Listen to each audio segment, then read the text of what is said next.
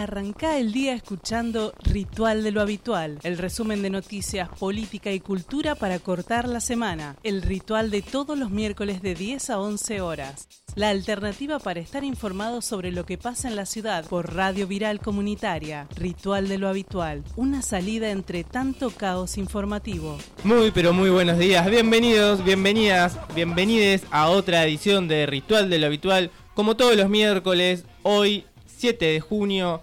Empezamos otro ritual para comentarles un poco las novedades que hubo en esta última semana. Quiero agradecerle a Jime, nuestra operadora del día de hoy, que nos está haciendo el aguante. Mandarle un saludo también a Virginia, que se le complicó, no pudo venir hoy, tuvo problemas con su hija. Y el que está acá de fierro, como siempre, es el señor Gabriel Cordon. Hola Tata, ¿cómo estás? Hola, ¿qué tal? Y aprovechamos para saludar a todos los periodistas. Hoy es el Día del Periodista. ¿Hoy es? Hoy, 7 de... Hoy es 7. Hoy es 7. Muy bien, entonces 7 de, de junio, Día del Periodista. Este, un, nuestro homenaje a desde Moreno eh, Belgrano, Castelli, este, nuestros primeros escritores, eh, periodistas, este, que impulsaron la necesidad de difundir lo que estaba pasando en la Revolución de Mayo, hasta llegar a nuestros días. Eh, Eugenio Gastiazoro, que se nos fue hace poco, que era el director del periódico Hoy, y estuvimos acá en el programa con uno de los que está sucediendo en su tarea, que es Germán Vidal. Así es, así es. Bien, va nuestro saludo entonces para todos y todas los periodistas. Eh, y bueno, hoy vamos a estar hablando de lo que pasó el fin de semana, de mm, el foro por la soberanía, ¿no? Que hubo en Rosario. Vamos a estar escuchando algún mensaje que nos envió, que nos hizo llegar Luciano Orellano. Acá Tata también nos va a estar contando que pudo participar de, del foro. Pero bueno, en un ratito nomás también vamos a contar con Diego el programa del día de hoy, pero en un ratito más, antes de ir al corte, quiero eh, recordarles nuestras redes por donde pueden mandarnos, escribirnos un mensaje, mandarnos buena onda.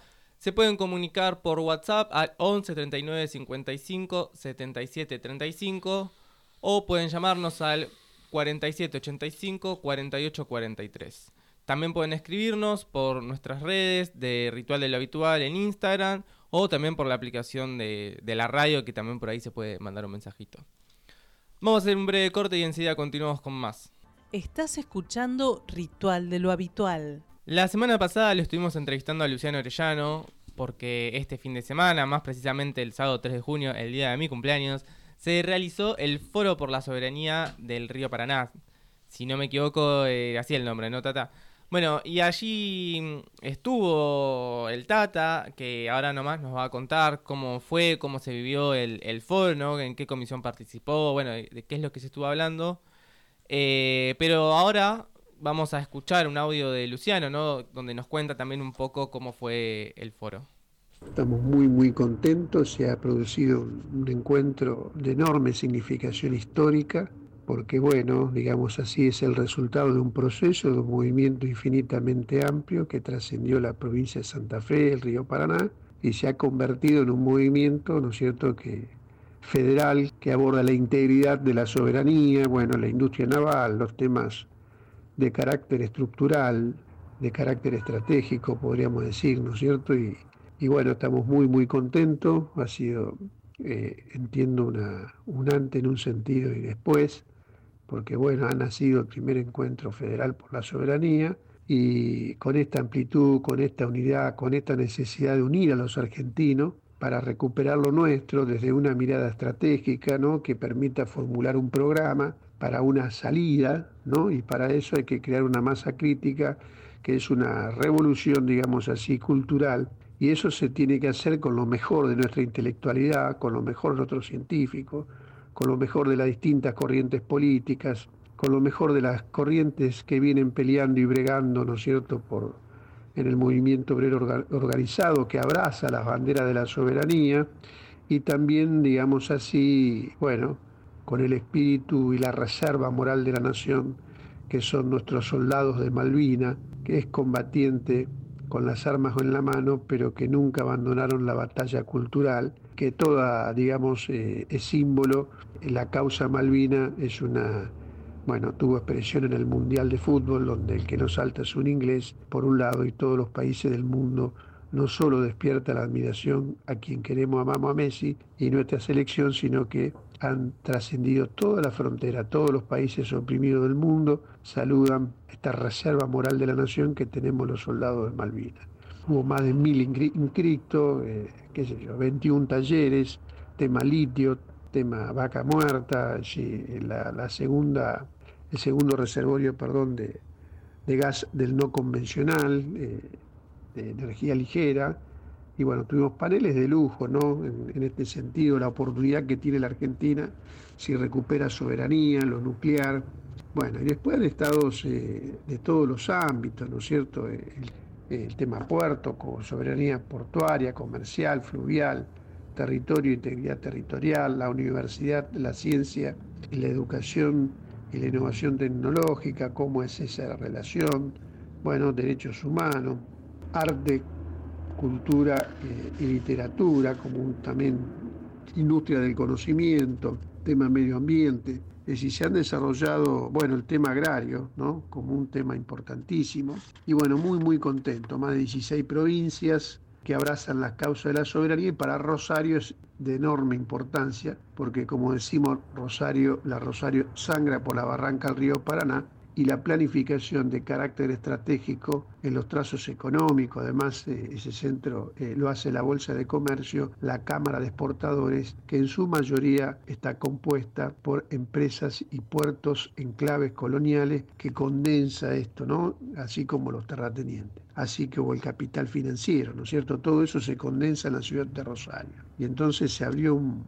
un poquito esto que te decía, un antes y un después, y lo más, más significativo, ¿no? Es el protagonismo de dos miles de, compañeros que estuvieron, los panelistas, poner en valor, ¿no es cierto?, el, camino, el recorrido, hay gente que, tiene muchos años en esta pelea, hay mucho que aprender, y bueno, este, esta es la cuestión, esto continúa, continúa el año que viene, digamos, en un segundo encuentro, pero en, en el medio vamos a seguir desarrollando, ya estamos pensando en el 9 de julio, pero se viene, digamos así, una agenda permanente por la soberanía y nuestro sueño es seguir avanzando en este sentido. Es no hay posibilidad de felicidad del pueblo argentino si no avanza en la recuperación, ¿no es cierto?, de decir, poseer la riqueza, administrarla, organizarla para la felicidad del pueblo argentino. A veces hay sectores que solo reducen, digamos, una cuestión de que el Estado, no Estado, frente a los que promueven que desaparezca el, Estado en el sentido de atender los temas sociales, pero además, y las urgencias y las emergencias que sufre nuestro pueblo, pero además también el Estado como organizador y poseedor de la riqueza y la palanca estratégica de la Argentina. Bueno, han pasado un millón de cosas por este encuentro, soberanía sanitaria, en lo económico, los acuerdos con el Fondo Monetario Internacional, la necesidad de revisión, reforma monetaria, un fuerte, fuerte abrazo. Estás escuchando Ritual de lo Habitual. Bueno, pues sabés que había en la Facultad de Ciencias Médicas donde se desarrolló el... En Rosario. En Rosario el encuentro. Sí. Eh, una bandera argentina inmensa que oficiaba de telón del, del encuentro sobre el era el fondo de donde después los oradores principales dieron la inauguración del, acto. Fue muy, muy impactante, mucha gente, esos 21 talleres que nombran y se calcula que hubo alrededor de mil inscriptos en los talleres, posiblemente haya más participantes de los que de los que no les gusta hacer la cola e inscribirse. Este, así que me pareció de, eh, muy interesante los planteos que se iban, que se iban dando. Eh, y bueno, los, eh, hubo 21 talleres, que muchos de ellos... este, Contanos un poco cuáles, cuáles te llamaron la atención, o cuál participaste vos. A mí me costó elegir, porque encima me costó elegir. ¿Había muchos que te interesaban? Había varios que me interesaban. Por ejemplo, estaba soberanía portuaria, comercial y fluvial, por ejemplo, ¿no? donde este, acá tuvimos eh, varios encuentros con el tema del puerto, me hubiera gustado avanzar más esa idea. Supongo que ahí habrá, se habrá debatido fuerte el tema de la mal llamada hidrovía, ¿no? de la construcción del río Paraná. Después estaba eh, soberanía económica, que es la que yo fui. Que... Full deuda, full FMI, ¿no? Claro. Eh, el análisis de, de, lo que implica la deuda, eh, pero lo que estuvo muy interesante es que no fue una crítica, fue un panel donde lo que fluyeron no son solamente críticas, sino propuestas. Es decir, eh, ¿qué implicancias tiene eh, no pagar la deuda? ¿Cómo se puede subsanar este problema? Recordar los momentos de la Argentina donde estuvimos en default. En la década, ahora hace 20 años, poco más de 20 años, en el final del gobierno este, de, la Rúa, de la Rúa eh, que asumieron varios famosos varios presidentes, eh, Rodríguez A decretó el default. No se paga más la deuda y tardaron cuántos, dos, tres años en, eh, en que Néstor Kirchner posteriormente de varios procesos logró un acuerdo con el, con el fondo, que también es discutible. Pero en todo ese periodo la Argentina creció. La Argentina pudo hacer eh, frente a, las emergencias sociales que en ese momento eran como, como las de ahora, muy, muy complejas. Mm, veníamos de una privatización terrible, de un hambriamiento, de una desocupación este, como que la que no hay ahora, por ejemplo. Este, y gracias a no tener que eh, llegar al cumplimiento del este, de lo pactado por el, por el fondo, lo que el fondo exigía, bueno, permitió eh, eh, crearnos un pequeño colchón de reservas y hacer que el, país ayer empezara a salir a flote. Otro tema es este, cuáles son las medidas urgentes ante la dolarización y vinculado a la deuda externa. Eh, estuvo Jorge Smith, que es un dirigente que además de ser un, dirigente histórico del astillero Río Santiago, este, miembro de la Dirección Nacional del PCR, y como tal eh, se presentó en el panel para plantear el tema de una nueva moneda. Entonces hizo la, exposición de cómo sería la nueva moneda y los, las ventajas que nos traería aparejado no estar enganchados con este digamos este con el dólar. Bueno, es un tema que está muy en debate, muy en discusión.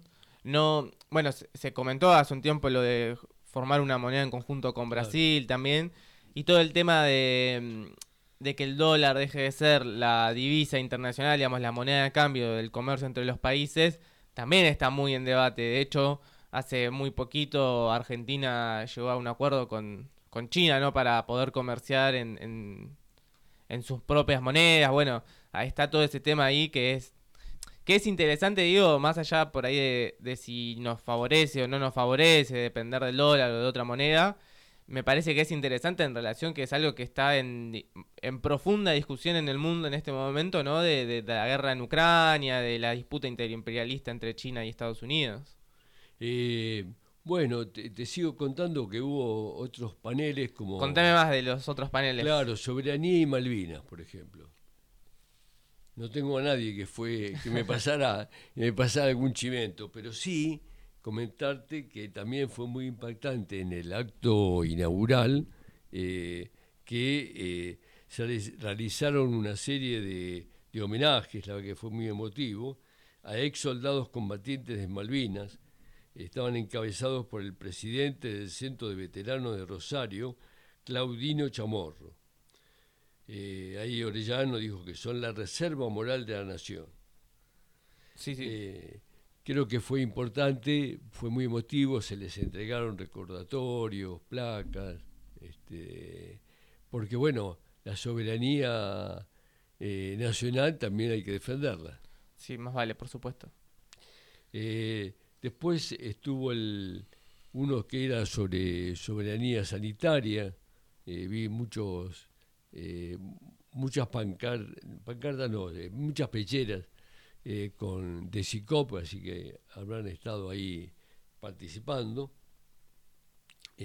soberanía energética y litio, que está, lo hemos charlado y bueno, que está muy en discusión, ¿no? Sé que allí estuvo el diputado Juan Carlos Alderete, que tuvimos la oportunidad hace ya unos cuantos programas de charlar con él sobre el tema del litio, ¿no? Por el proyecto que presentó, que presentaron hace muy poco sobre declarar el litio como recurso estratégico.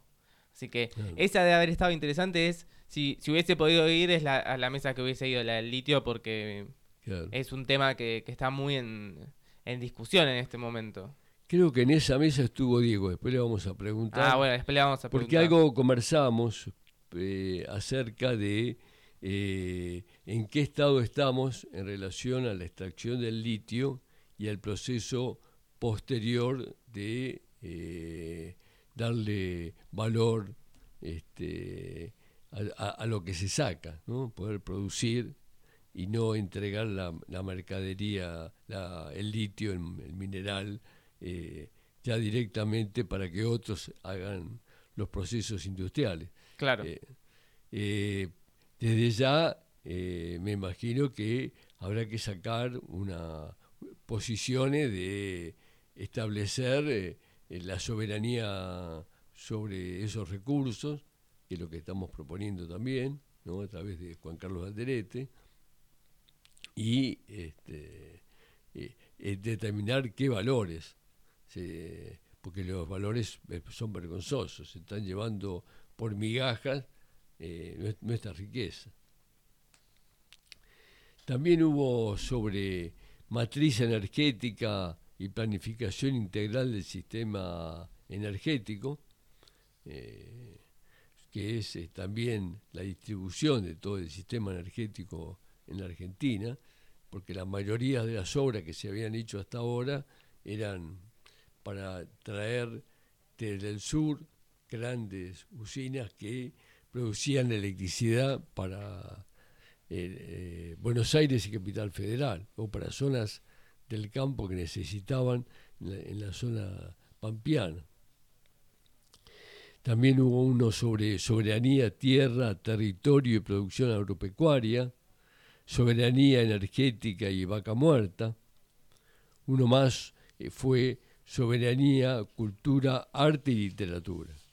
Este, había muchos intelectuales, había muchos artistas también ahí presentes. Fue muy nutrida y diversa la proporción de quienes estuvieron ahí. Eh, soberanía, Estado, democracia y derechos humanos, ahí también me hubiera gustado estar. Eh, Yo pensé que ibas a ir a esa. Sí, eh, me pegaba a esa, pero me había quedado bollando las propuestas económicas para, para salir de este brete de, económico actual y, lo de la nueva moneda me pareció una, una propuesta audaz e interesante. Quería saber algún detalle. Después hubo uno sobre soberanía, salud mental y consumos. Hubo, fue una mesa eh, muy convocante soberanía y producción de contenidos, soberanía y ferrocarriles, soberanía y gestión pública, soberanía y producción del conocimiento, soberanía del hábitat, la ciudad y el territorio, soberanía alimentaria, soberanía ambiente, soberanía, universidad, educación y ciencia, ahí hubiera estado vos. no, yo hubiera ido a la élite.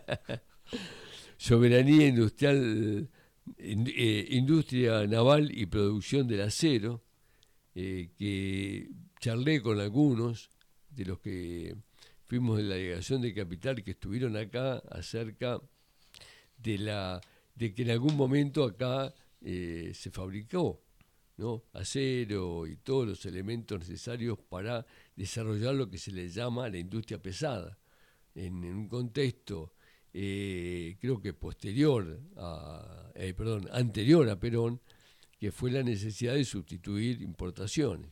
Claro, en el contexto de la Guerra Mundial, donde... La Guerra Mundial, después de la Primera Guerra Mundial, que escaseaban esos elementos que llegaban acá.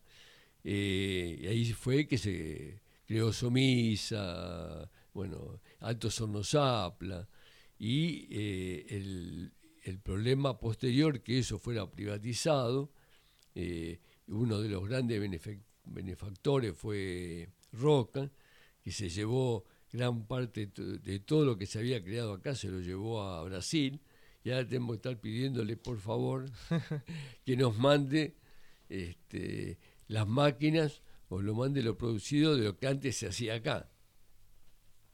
Bien, después había uno de un taller sobre soberanía, comunicación y monopolios de información. Ellos prometieron que iban a, publicar este, las conclusiones. Las conclusiones y más que las conclusiones, por ahí las exposiciones, este, estuvieron firmándolas. Eh, Así que bueno, espero ansioso poder, de las que me perdí, tenía ganas de ir, este, poder eh, escucharlas este, desde la computadora. Bien, Tata, qué bueno que hayas podido ir y que puedas venir acá a contarnos ¿no? tu vivencia, tu experiencia de, lo que fue ¿no? el Foro por la Soberanía. La verdad que eh, yo creo que una experiencia como esta, más allá de que fue la primera del foro, no, así a nivel nacional debe ser única, ¿no? Se me ocurre como comparación, salvando una terrible distancia, ¿no? Como, bueno, lo del, lo del encuentro de mujeres, como para compararlo, el nivel de, importancia, ¿no? Y de discusión. Digo, en, en relación al nivel de discusión sobre un tema, ¿no? Tan importante como, como es la soberanía. ¿Te parece si hacemos un breve corte y enseguida continuamos con más? Bien, y volvemos a Ritual de lo Habitual y tenemos el agrado, ¿por qué no?, de contar con Diego. Hola Diego, ¿cómo estás? Hola Gabriel, Tata, Jime, ¿cómo andan? Muy bien acá. Todo bien, por suerte, todo, ¿Todo bien. Bueno, me alegro. Gracias por la, invitación. No, gracias a vos que otra vez tenemos este un bostero acá en el Para hablar de eso. Yo sé que jugaba ayer Boca, pero no lo vi el partido. Sí, ganó, ganó. Contra Colo Colo. Colo. Y hubo... Se llevaron eh, eh, medio equipo al hospital. Sí.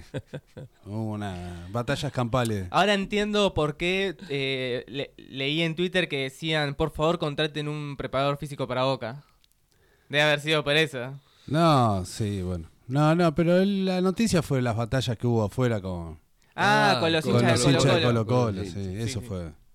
Sí, algo leí en el diario hoy, pero no, no, no, hice a tiempo a poder interiorizarme en la noticia. Y hoy vamos todo con Flamengo, ¿no? Estamos todos... Flamengo River. Todo con Flamengo, me imagino. Y está difícil, no sé. ¿Por qué? Creo, creo que hay libertad de acción para que cada uno elija por quién hinchar. No, no, está, yo estoy con Flamengo, sí. Flamengo es un equipo eh, de los brasileños que siempre me resultó simpático por ser de los clubes chicos, que siempre está ahí. No es tan chico Flamengo. O sea, es chico quizás en relación a que no ha ganado tantas cosas, pero en nivel de cantidad de hinchas es, de los grandes. Sí, sí, es popular. Sí, es muy popular. Yo tenía un compañero de la escuela que el papá era es de Brasil, que es hincha de Flamengo, así que siempre siempre me quedo ahí como presente, ¿no?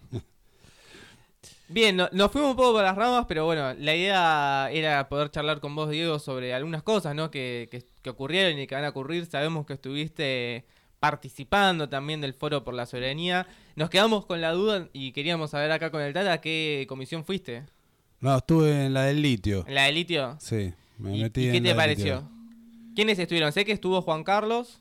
Estuvo Juan Carlos que habló sobre el proyecto que se presentó en el Congreso. Estuvo Hernán Lecher. El de CEPA, ¿no? El de CEPA, que es vicepresidente IP Felitio. Sí, sí, sí. Rodolfo Kem, de la CONEA, y la coordinaba Meme Meyer, la, actividad.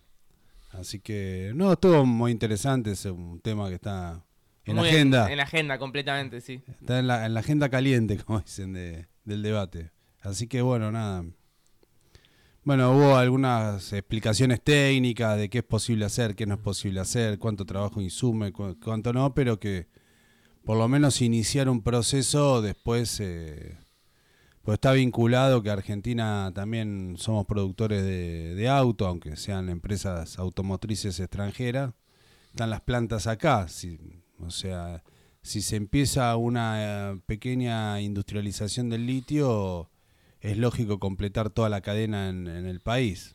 Eh, pero bueno, nada, está.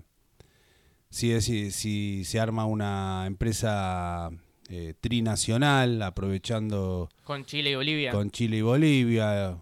Nosotros por ahí tenemos, Argentina tiene, por eso por decía Rodolfo, eh, por tener la experiencia del trabajo de, de la Comisión Nacional de Energía Atómica y los ingenieros eh, que hay acá, por ahí tenemos más capacidad técnica, pero ellos el recurso es nacional. Entonces, bueno, ¿de qué manera sortear eh, este embrollo que nos metió la Constitución del 94? Que le dio el recurso a una provincia que se lo regala a, a los extranjeros y no le pide nada.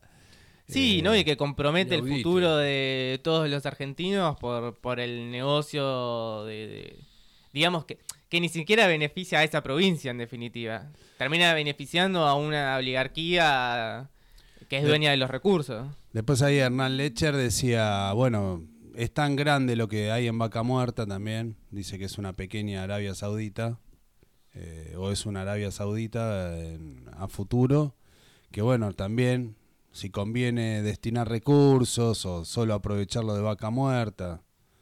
O sea, la verdad que uno abre un panorama eh, muy bueno para de, de la, de la riqueza y recursos que tiene nuestro país que que bueno, podrían rápidamente con una con decisión política transformar la realidad socioeconómica que vivimos, ¿no? Pero con decisión política. Si no se la llevan toda y, y no queda nada, que es lo que, que bueno, estamos vi- viendo. Tal cual, tal cual. Hablando de llevársela toda y que no quede nada, me hiciste acordar a... Recién cuando hablábamos con el Tata, salió el tema ¿no? de la deuda, del, FMI, bueno, y, y de cómo fue las circunstancias post-2001, ¿no? Donde Argentina dejó de pagar y eso le permitió crecer. Y justamente ayer estuve viendo esta serie que se, que se estrena hoy en plataformas. Ayer fue el, el estreno en, en aire, digamos, en Star Plus.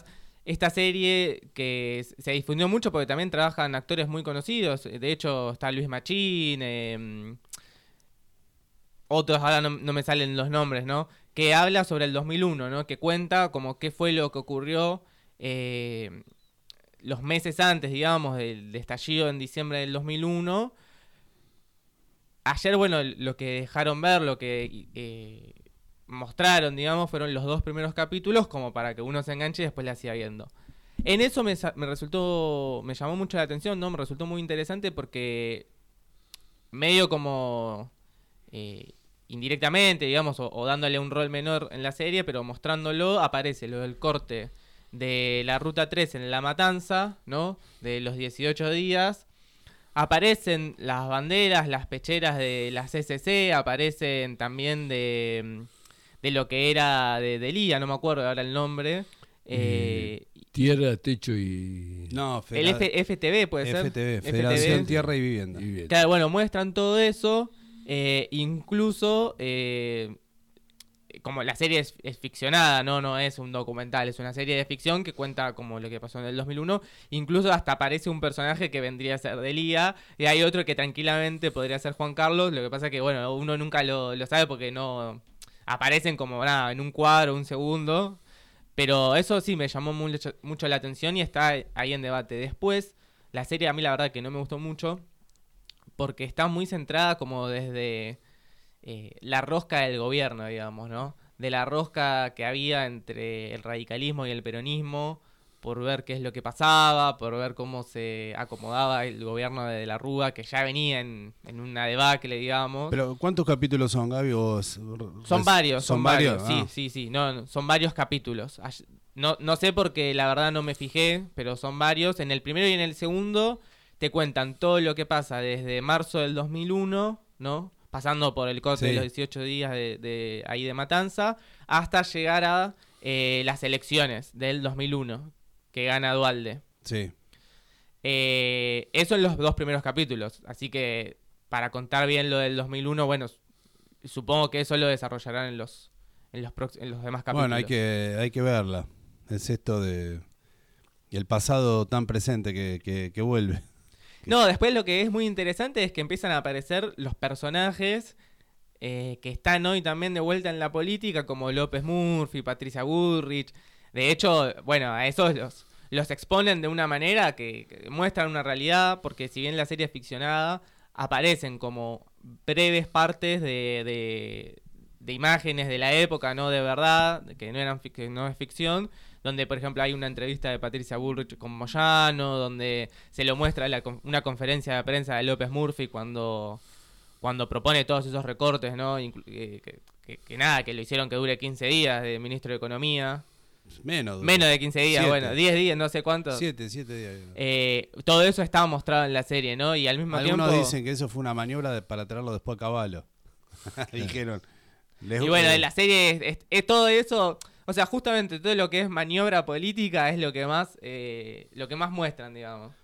Bueno, Porque eso. no hay que olvidarse en todo lo que vos contás que dice la serie, seguramente contará que no era menor que le sacaron el 13% a los jubilados y a los empleados estatales, que generó una, además después de todo lo que hicieron con los ahorristas, pero que generó una reacción este, inusitada este, en todo el, eh, el movimiento obrero este, de trabajadores. Bueno, pero justamente ese es el problema que tiene para mí la serie, que si bien eso está, está presente, aparece muy en primer plano lo de la rosca, digamos, Claro. política atrás de eso, de, bueno, cómo se iba a acomodar el gobierno en relación a eso, qué acuerdo podían llegar a tener con el otro sector, y muy en segundo plano la bronca popular, ¿no? Y la organización que, que empieza a surgir desde abajo, de los jubilados, de, bueno, las organizaciones sociales, de los comedores. Eso aparece, pero muy en segundo plano, ¿no? Y muy como subordinado también a lo otro. Entonces a mí es ahí donde no me termina de, de cerrar la serie. Bueno, hay que verla, hay que verla. Hay que verla, mírenla. Hoy las, eh, También me, ya la, la me para comentaron que, hay un documental acá en el Gaumont sobre el, el 20 de diciembre y los asesinatos del 20 de diciembre.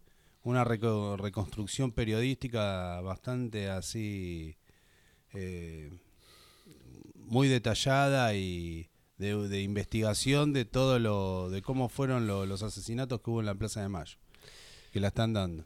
Bueno, está bien, me parece que es clave recordar ese momento porque tiene vigencia.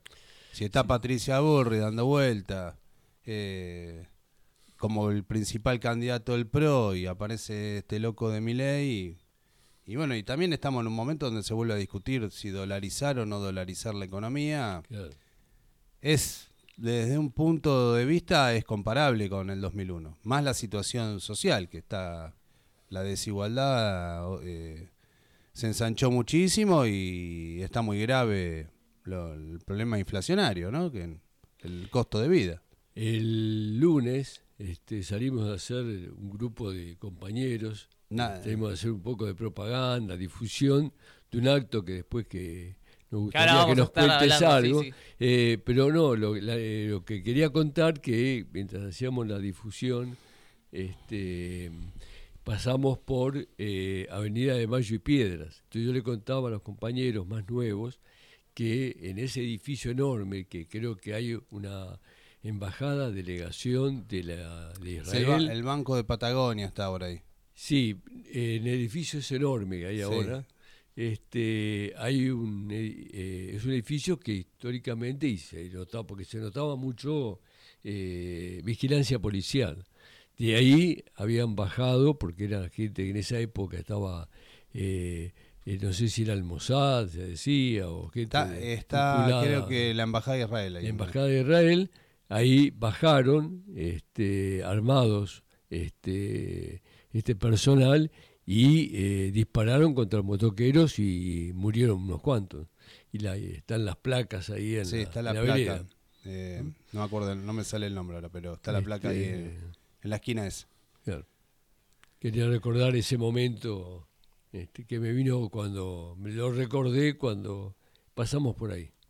Bueno, habrá que ver la serie y habrá que ver cómo retratan también todo ese estallido que se produce en diciembre, ¿no? Pero yo por lo menos lo que pude ver hasta ahora, ¿no? Que fue lo que se estrenó ayer, porque como decía, recién la serie se, estrena en la plataforma hoy.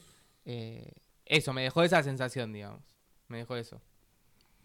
Bueno, está bueno que salgan todo est- esto, como estamos hablando. Creo que, así como ese documental del Gomón, esta serie, eh, hay otro, hay otra trabajos que están dando vuelta.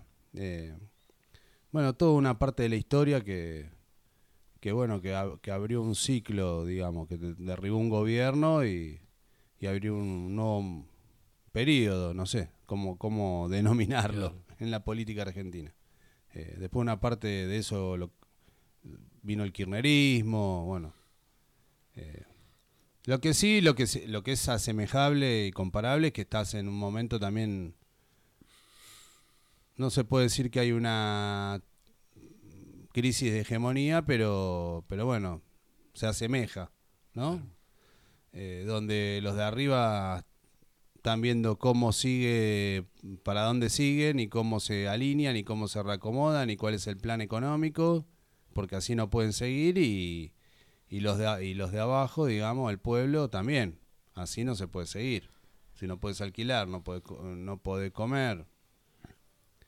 Sí, Creo, creo, que, que... hay que ver hasta dónde golpea la crisis económica eh, mundial, hasta dónde nos golpea, ahí hay un, un punto, ¿no? Porque hay nichos que crecen, qué sé yo, la industria automotriz, vaca muerta, eh, bueno, el mismo campo prevén, hay que ver, ahora salimos de una sequía, pero hay que ver la cosecha que viene, que, que dicen que va a haber una, va a ser récord otra vez. Claro.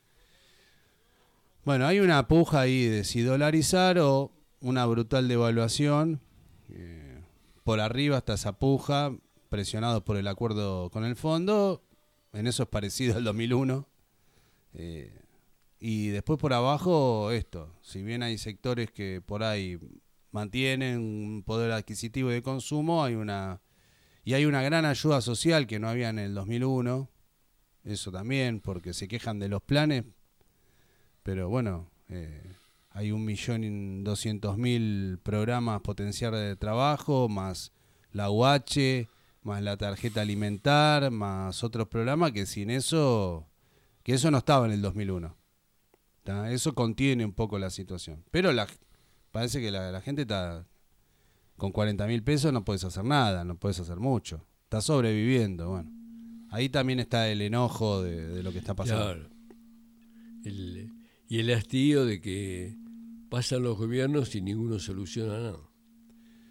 Sí, Vos eh, hablabas de esta crisis de hegemonía, ¿no? En relación a, a- a cómo se reacomodan, digamos, los sectores de las clases dominantes y creo que es mucho de eso se expresa también en la gran eh, disputa, ¿no? Que hay electoral ahora, incluso en, en- en todos los sectores, pero lo de Juntos por el Cambio es eh, terrible como ha estallado estos últimos días, ¿no? En, en relación a, bueno, eh, los dos sectores, el de Burrich, el de Larreta, cómo cómo se acomodan, si se incorpora Schiaretti, si no se incorpora, me parece que ahí se están dando con todo, creo, y, me parece que eso también es expresión un poco de que de que hay algo que está muy profundo que, que- que está en discusión. No, me parece que lo de la reta blanqueó una. blanqueó un tema eh, clave para el futuro, que es, bueno, queremos gobernabilidad. Sin el peronismo no se puede gobernar, y de ahí tiró la alianza con. Estoy, estoy escuchando un tango tremendo. Sí, sí. Sí, Eh, es, es una, este, un regalo que hacemos a los este, invitados, a los invitados para que acompañen, acompañen Claro. el programa. eh. Claro. No, la idea de que, bueno, está bien, las elecciones las podemos ganar, están diciendo, pero ¿cómo gobernamos? Eh, y ahí entra después la puja de- entre los diferentes sectores que expresa Juntos por el Cambio, ¿no? Lo que sí la reta se viene plantando.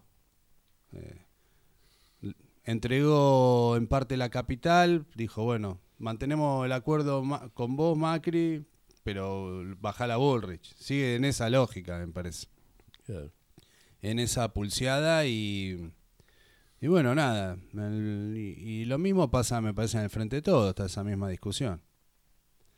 Eh, como está la candidatura de Scioli dando vuelta, y la amenaza de las PASO y Alberto que está alentando esa candidatura de, de Scioli con Tolosa Paz que, que también está llevado, está agudizando, se están agudizando las contradicciones. en eso también es parecido a, por ahí a la elección del 2003, que hubo ocho listas, ¿no? Diez, diez candidatos. Capaz que termina en una situación similar. Eh, lo veo lejos, pero creo que van a terminar todos negociando porque lo que está en juego es muy grande. Pero nada, está todo partido. Digo, lo último que... Bueno, eh, Perdón, no sé sí. si querías No, agregar no, algo en ese contexto está, me parece muy importante todo lo que venimos haciendo nosotros. Eh, la jornada de lucha del primero de mayo, con, eh, con la UTEP, con el Movimiento Vita, con Somos Barrio de Pie. Muy importante también la jornada de lucha del 18 de diciembre eh, con el bloque piquetero en contra de- del ajuste de Tolosa Paz que está haciendo sobre los programas sociales o el recorte y, y la estigmatización y ataque permanente a las organizaciones. Eh, también me parece muy importante lo del acto de la Plaza del 25, porque expresa también dentro del Frente de Todos un sector que no, no está resignado a, a- a- que quiere dar pelea, que no se resignó, que no, no está con ese clima derrotista de algunos dirigentes. Y, y bueno, nada, y en ese contexto vamos al acto del partido, ¿no? Tal Eh, cual, ahí es donde quería meterme. Sí. Eh, Este 9, este viernes 9 a las 15 horas, no, perdón, a las 17, 17 horas horas, en el, en el microestadio acto- de Argentino Junior, en el Malvinas Argentinas. Malvinas Argentinas. Así sí. es.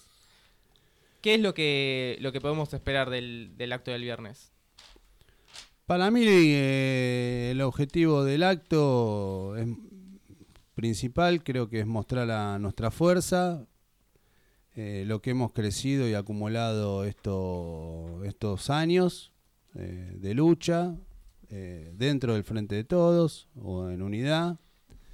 eh, para prepararla para lo que se para una agudización del conflicto para mí eso es lo, central creo que y poner a la ofensiva a nuestra fuerza para para estar en la calle enfrentar el ajuste que se está dando y empujar la, la más amplia unidad en la- eh, también en el terreno electoral para cerrarle el paso a esa derecha que, se está está viendo cómo se alinea pero que, que viene por todo. Ese es el me parece. No es lo mismo si se gana o se pierde.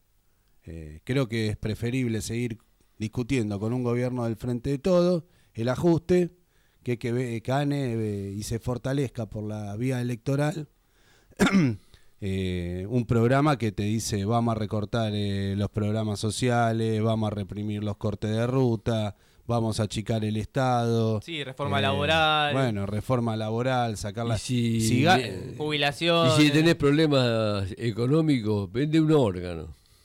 bueno, y o, un, ten- o un pibe. Si tenés un pibe, lo podés vender también. tenés un sector más extremo que es lo que expresa mi ley también, Ah. ¿no? Con el que coquetea eh, Bullrich y Macri, eh, que tiene que ver con esta situación también de, de crisis. Pero me parece que, no- que por un lado es fortale- el acto es para fortalecer lo nuestro y Claro. ponernos a la ofensiva, tanto en la lucha en las calles contra el ajuste, prepararnos para lo que se viene, porque el FMI va a seguir apretando, eh, para que paguemos esa deuda fraudulenta que contrajo Macri. Y, y- y también eh, poner a la ofensiva en las elecciones a nuestro partido para que no, no gane esa derecha que, que viene por, va, que está planteando que viene por todo. Creo que eso tiene que salir en claro de- del acto. Eh, yo creo que es preferible seguir discutiendo dentro del frente de todos con esto, este gobierno, incluso en la calle, que, eh, que se fortalezca electoralmente, bueno, eh, lo que estamos diciendo, Larreta, Macri, eh, todos eso. Así es. Bien, Diego, muchas gracias por haber estado acá con nosotros, por comentarnos también cómo, cómo viviste el encuentro por la soberanía cómo, y cómo se viene gestando el acto de este viernes. Dale, mucho, muchas gracias a ustedes. Repitamos lo del acto, será Justamente a Eh, eso quería, quería claro. ir. Este viernes eh, a las 17 horas en el estadio Malvinas Argentinas, que es la cancha techada. 17 horas. 17 horas, sí. Ah. Ese Eh. es el, el horario en el que arrancará el, el acto, exactamente. Bien, vamos a hacer una brevísima pausa y enseguida continuamos ya para despedirnos con Ritual de lo Habitual. Bien, y llegamos al fin del programa del día de hoy. Nos despedimos, esperamos que les haya gustado todo lo que estuvimos conversando, ¿no? Sobre, sobre, bueno, sobre estas actividades, sobre lo que va a haber el viernes. Les agradecemos mucho la compañía, nos encontraremos el miércoles que viene para volver a conversar, ¿no? Para darle una vuelta a la situación que vivimos y para seguramente con muchas novedades, ¿no? En relación a lo del acto y bueno, y a lo que haya pasado en la semana. Nos reencontraremos el miércoles a las 10 de la mañana, como todos los miércoles, y les mandamos un abrazo muy fuerte. También un saludo muy grande para todos los periodistas, ¿no? En, en su día. Exactamente. Que viva el periodista. Nos vemos.